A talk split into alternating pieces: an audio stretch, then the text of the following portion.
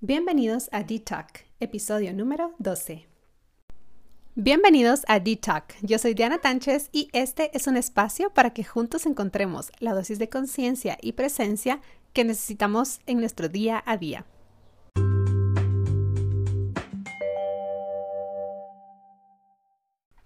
Hola a todos y todas, qué bien se siente estar aquí hablándoles de nuevo. Ya mi casa está más en orden por si se lo preguntan y también estamos más adaptados a este nuevo espacio. El año pasado les compartí en el episodio número 5 sobre la rutina de la mañana. En él toqué más el tema de lo que es en sí una rutina matutina, su importancia y por qué sería muy bueno que consideres tener una rutina en la mañana. Hoy vamos a hablar de algunos puntos importantes que debería incluir una rutina matutina. Claro que esto no está escrito en piedra. Esto es totalmente personalizable. Para algunos la rutina tiene 10 ítems, para otros 3. Yo les voy a dar mis top 5, pero todo depende de cada persona, su estilo de vida, sus motivaciones, intenciones, etc. Todos sabemos que es muy importante empezar el día de la mejor manera. Como les dije en la primera parte de este tema, si ganas la, la mañana, ganas el día entero. Y quiero empezar con lo que creo que todos se van a identificar y que creo que los hará odiarme un poco. Pero no es un secreto que lo peor y más dañino que podemos hacer por nosotros es tomar nuestro celular al despertar. La primera razón es porque cuando despertamos, como se los he compartido en mi cuenta de Instagram, estamos en ese estado mental de conciencia pura, o sea, en nuestro estado más puro del ser y por ende estamos muy susceptibles. Así que si lo primero que hacemos es tomar nuestro teléfono, reconectar nuestro cerebro o nuestra mente para distraernos de ese estado, empezamos a contestar comentarios, por ejemplo, mensajes o cualquier otra cosa que nos haya entrado, WhatsApp o algo así, también mails que a veces pues no precisamente queremos que sea lo primero que veamos, pero lo hacemos. Inmediatamente al hacerlo elevamos la dopamina que nos desconcentra y por ende pasamos la mayor parte del día distraídos. La segunda razón es porque te autoentrenas para reaccionar. Porque empezar a contestar mensajes, comentarios o correos, e imagínate que tienes un mal comentario o una crítica y aún no has iniciado el día con la motivación correcta para recibir este tipo de energías. Entonces reaccionas y tal vez sin intención, pero reaccionamos de forma negativa. Y la verdad, tener una vida sana y feliz tiene que ver mucho con ser más proactivo que reactivo. Uno de mis libros favoritos es Los siete hábitos de la gente altamente efectiva. No sé si lo han leído o, lo han escuchado, pues existe este libro. Es de Stephen Covey, es muy bueno y recuerdo que uno de los hábitos es piense con el fin en la mente. Esto quiere decir que pensemos en ese último tramo de nuestra meta en el que ya estamos abriendo la botella de champagne para celebrar todo lo que hemos logrado y empezar a ver hacia atrás el paso a paso que nos tomó para llegar hasta ahí. Y en el día a día podemos aplicar este principio perfectamente, pensando al despertar cómo queremos terminar ese día. Felices, llenos de paz, y luego analizar qué pasos debemos dar ese día para terminarlo como lo estamos visualizando. Una, una cosa que me gusta hacer es escribir de una a tres cosas personales y profesionales que quiero lograr a diario. Y la mayoría de días estas no son grandes cosas, o sea, no son cosas así como wow, sino que más que todo son llamadas, mails, pero que al final del día, al ver que las logré, me hacen sentir súper bien por el hecho de ver y sentir mi propio progreso. A veces incluso las escribo una noche antes, o sea, la idea es maximizar y ser súper efectivos con nuestro tiempo. Y para eso a veces hay que ser ingeniosos para crear hábitos, porque queridos amigos, queridos amigas, Ustedes ven en la televisión o en redes sociales un montón de gente alcanzando sus metas. ok, tienen un método. Esas personas tienen un método, tienen un hábito. Siempre hay un buen método y un buen hábito detrás de la magia que ves que todos ellos han logrado. Pero también al hablar de tiempo, quiero decirles algo que aprendí este fin de semana del nuevo libro que estoy leyendo de Alejandra Llamas.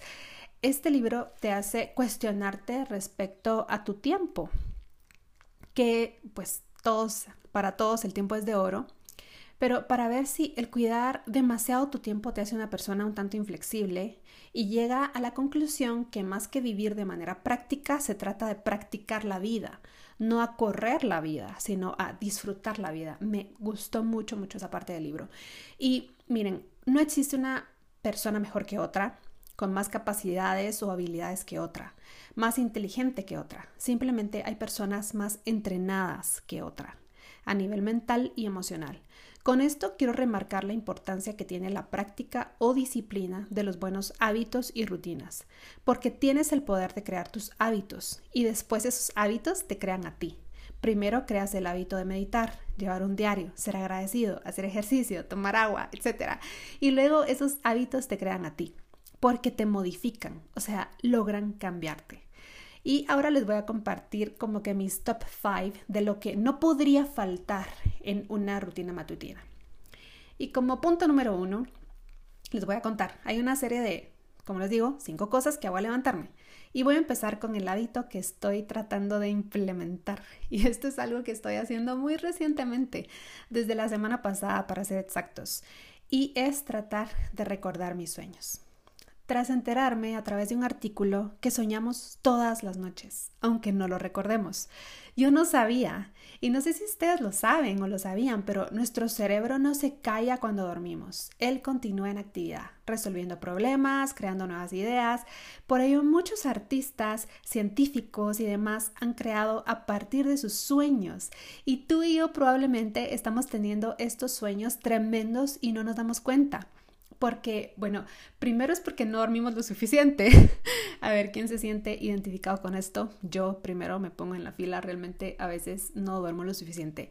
Y, a otras personas que también les pasa es a los que están como que siendo recientemente papás o se están estrenando como papás o mamás. Y también hay otras personas que no le dan tanta prioridad a dormir suficiente, pero la verdad es que es muy importante para nuestro enfoque tomar decisiones, resolver problemas, etcétera. O sea, es súper beneficioso para nosotros. Y por si no sabían, ese es otro dato súper, súper curioso y súper interesante que me choqueó, que pasamos 20 años de nuestra vida durmiendo. Y eso quiere decir que pasamos por lo menos de 3 a 5 años completitos soñando. Así que creo que vale mucho la pena tener una estrategia que nos haga recordar cada sueño, ¿no creen? Porque el dormir y soñar es una gran herramienta que tenemos en cuanto a inspiración y productividad. Así que veo súper importante esta parte. Como segundo hábito, les voy a decir que hacer la cama.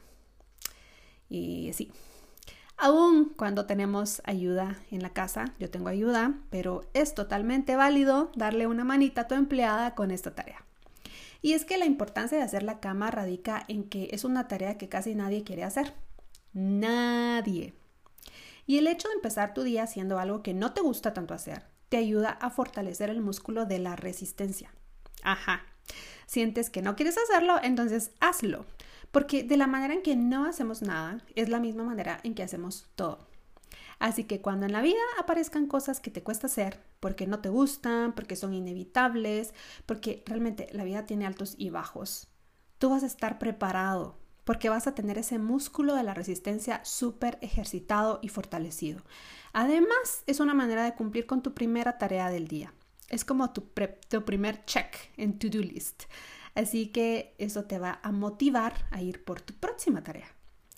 Y como tercer hábito, les voy a comentar que para mí un hábito súper importante que lo empecé a implementar hace cinco años aproximadamente es tomar agua. Tomar agua es muy importante para nuestro cerebro porque al despertar estamos deshidratados tras pasar de 6 a 8 horas sin tomar una gota de agua y nuestro cerebro, como les comenté en el punto 1, no ha dejado de trabajar, lo que hace que perdamos por lo menos una libra de agua cada noche. Al mantener tu cerebro hidratado, reduces la probabilidad de ser reactivo aumentas tu capacidad de enfoque y piensas mucho más rápido. ¿Qué les parece ese dato? El cuarto hábito que pues mm, les diría que siempre hago todas las mañanas es que después de tomar agua me lavo los dientes. Y una cosa que he estado tratando de hacer es de lavarme los dientes con la mano izquierda. ¿Por qué haces esto, Diana? O sea, parezco como que estoy loca, pero no lo estoy. Bueno, porque es difícil por eso lo hago. Y me gusta retar a mi cerebro a hacer cosas que no son fáciles. Cuando hacemos únicamente las cosas fáciles, la vida se torna difícil. En cambio, cuando hacemos las cosas difíciles, las cosas difíciles de la vida se tornan fáciles. Tan sencillo como eso. Las cosas fáciles nos ponen como en automático, así lo veo yo. Nos dejan procrastinar, nos dejan no hacer ejercicio, nos dejan no crecer, no sé si me voy a entender.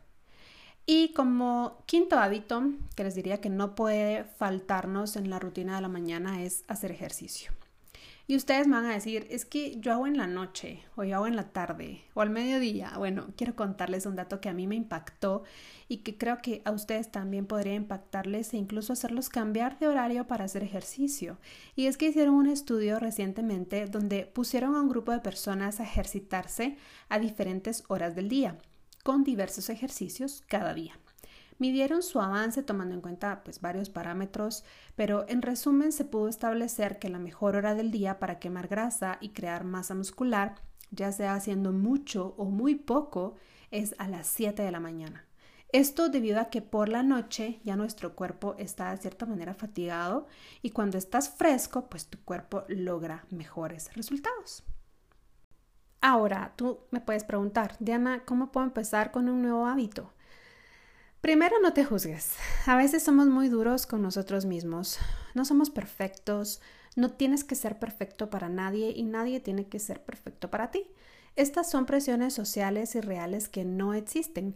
Y aunque veamos vidas perfectas en Instagram y en otras redes, la verdad es que todos y cada ser en el planeta está siempre pasando por luchas, obstáculos y retos que debe ingeniárselas por enfrentar. Y eso es bueno, es muy muy bueno porque los retos forman nuestras fortalezas. También rodéate de las personas adecuadas.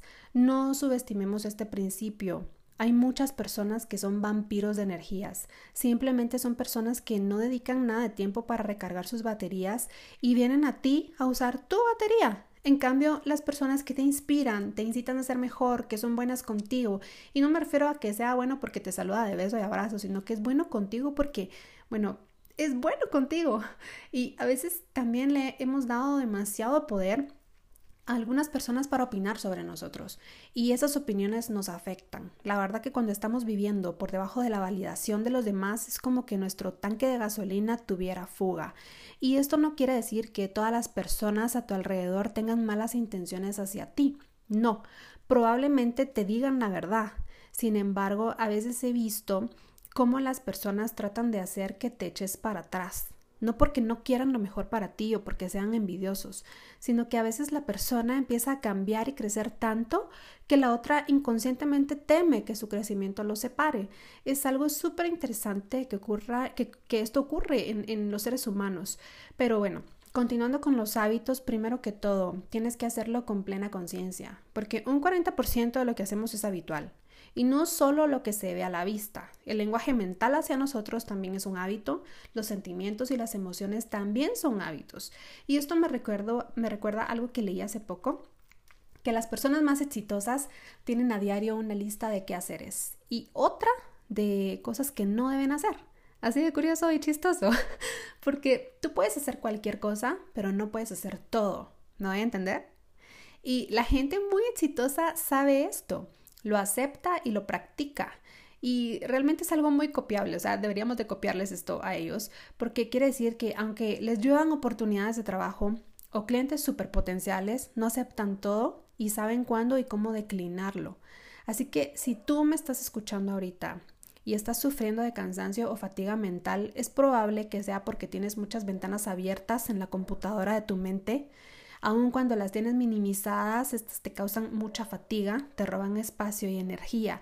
Y esto pasa con la mayoría de personas. Le dicen sí a todo, pero no se dicen sí a ellos mismos.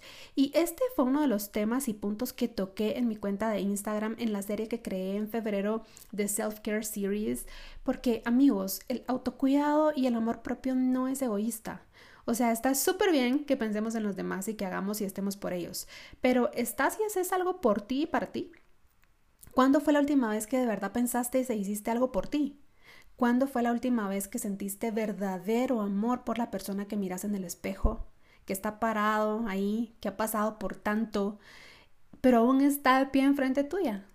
Y es tan importante porque es a partir de ahí que el cambio de hábitos y rutinas se nos hacen más fácil, porque entendemos que lo hacemos por nosotros. Y esto, amigos, esto, amigas, cuando yo entendí esto, fue como encontrar la luz al final del túnel porque supe que estaba haciendo lo correcto al cambiar mis hábitos, porque ese cambio era por y para mí y para nadie más. El decir voy a apartar ese día o esa tarde para mí sin sentir culpa, porque más cuando somos mamás tendemos a sentir culpa. Si yo lo pasé, o sea, yo las entiendo. Todas lo hemos pasado. Pero es hasta que entendemos y aceptamos que si no recargamos nuestras baterías, ¿qué vamos a darle a nuestros hijos? Porque al recargarnos logramos tener las energías para ser la mejor mamá para ellos. Y yo sé que probablemente vas a estar intentando cambiar tu rutina matutina con un bebé llorando al lado y vas a tener que atenderlo porque esa es la vida. Y hay prioridades y la vida no se pone mejor cada día. Pero somos nosotros los que nos hacemos mejores día a día. Así que si esta es tu situación, eres mamá o papá, ¿qué tal les suena iniciar el día con una lista de sentimientos? Porque cuando nos decimos cosas como yo no puedo ejercitarme, yo no puedo meditar, yo no puedo hacer mi cama, ¿qué crees? ¿Qué pasa? Simple y sencillamente no puedes. Y lo que haces con ello es actuar y ser reactivo.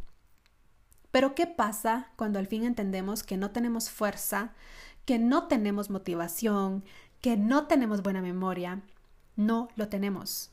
No tenemos nada. Lo hacemos. A propósito hacemos la fuerza, hacemos la motivación, hacemos la buena memoria, hacemos el enfocarnos, hacemos el tiempo, lo hacemos, lo creamos.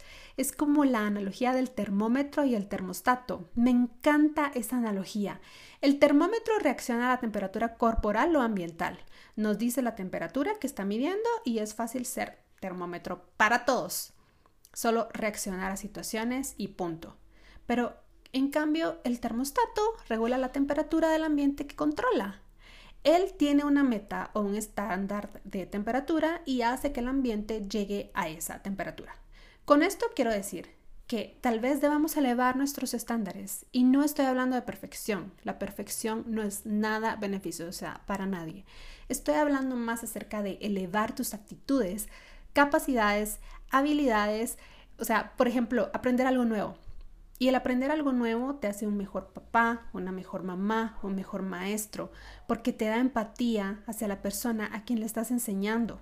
Además, aprendemos de perseverancia, como los bebés, por ejemplo. Tú no ves bebés que digan, ay no, me caí dos veces al intentar caminar, como que caminar no es lo mío, así que yo creo que mejor nunca voy a caminar. Porque, o sea, realmente Muchis, podemos equivocarnos, no está mal caernos, no está mal cometer errores, porque los errores no definen quiénes somos. Los errores son prueba de que estamos intentando algo. Así, que si has cometido errores, adueñate de esos errores, son tuyos y no tomes eh, los errores como algo personal, sino que tomar responsabilidad de ellos. No culpes a los demás por ellos, discúlpate si es necesario y haz lo que está en tu poder para remediarlo, no más. Todos cometemos errores. Eso es lo que nos hace ser seres humanos. Los errores están hechos para aprender. No todo se aprende del éxito constante ustedes, sino de los errores también. Con ellos vienen las lecciones de la vida y algo que por experiencia he notado es que las lecciones vienen cuantas veces tengan que venir hasta que son bien aprendidas. Y lo último que quiero decir de los errores es que no los repitamos. Un error hecho una vez suele suceder, pero un mismo error dos veces ya es una decisión consciente. Eres más capaz y más hábil de lo que puedes imaginarte. Por eso las personas que han pasado por cosas incluso traumáticas no cambiarían nada de su pasado para no vivirlo porque crecieron a partir de ahí. Todos hablan del estrés postraumático, pero nadie habla del crecimiento postraumático. ¿Qué quiere decir? Que eso te llevó a otro nivel de madurez en tu vida. Si no hay reto, no hay cambio. Es como el gimnasio. La vida es tu gimnasio para tus emociones y tu mente. Todo en la vida, incluso los momentos duros, todo está ahí para que lo tomemos para crecer. Los momentos duros de la vida están para abatirte, definirte o desarrollarte. Tú decides qué efecto van a tener en ti. Y para cerrar este episodio, solo quiero decirles que el conocimiento no es poder. El conocimiento es poder potencial y se vuelve poder potencial solo si lo usas. Cuando estés aprendiendo algo que te apasione o te interese, pregúntate estas tres cosas. ¿Cómo puedo usar esta información? Es algo que me pregunto constantemente cuando conozco nuevas personas, cuando estoy leyendo un libro o estoy escuchando un podcast interesante. Dos, ¿por qué debo usar esta información? Porque mucha gente sabe lo que tiene que hacer, pero no hacen lo que saben. El sentido común a veces no se hace tan práctico, así que hay que buscar razones dentro de nosotros para poder obtener resultados. Y la tercera pregunta, ¿cuándo voy a usar esto? Porque si no pones un día específico, probablemente no lo vayas a usar nunca. Así que recuerda que toda buena información se transmite, se comparte, porque el objetivo de aprender es obviamente por nosotros mismos, pero también para ayudar a elevar a los demás. Porque cuando enseñamos lo que hemos aprendido, aprendemos dos veces. Así que para cerrar este episodio voy a decirles que tomen un screenshot de este episodio y escribas en él qué aprendiste y compártelo para que otras personas puedan aprender de lo que tú aprendiste. Les deseo una excelente semana. No olviden seguirme como Petit D en Instagram, donde tendremos sin duda un contacto más estrecho. Hasta entonces, que la luz y el propósito de sus vidas los haga brillar. Hasta pronto.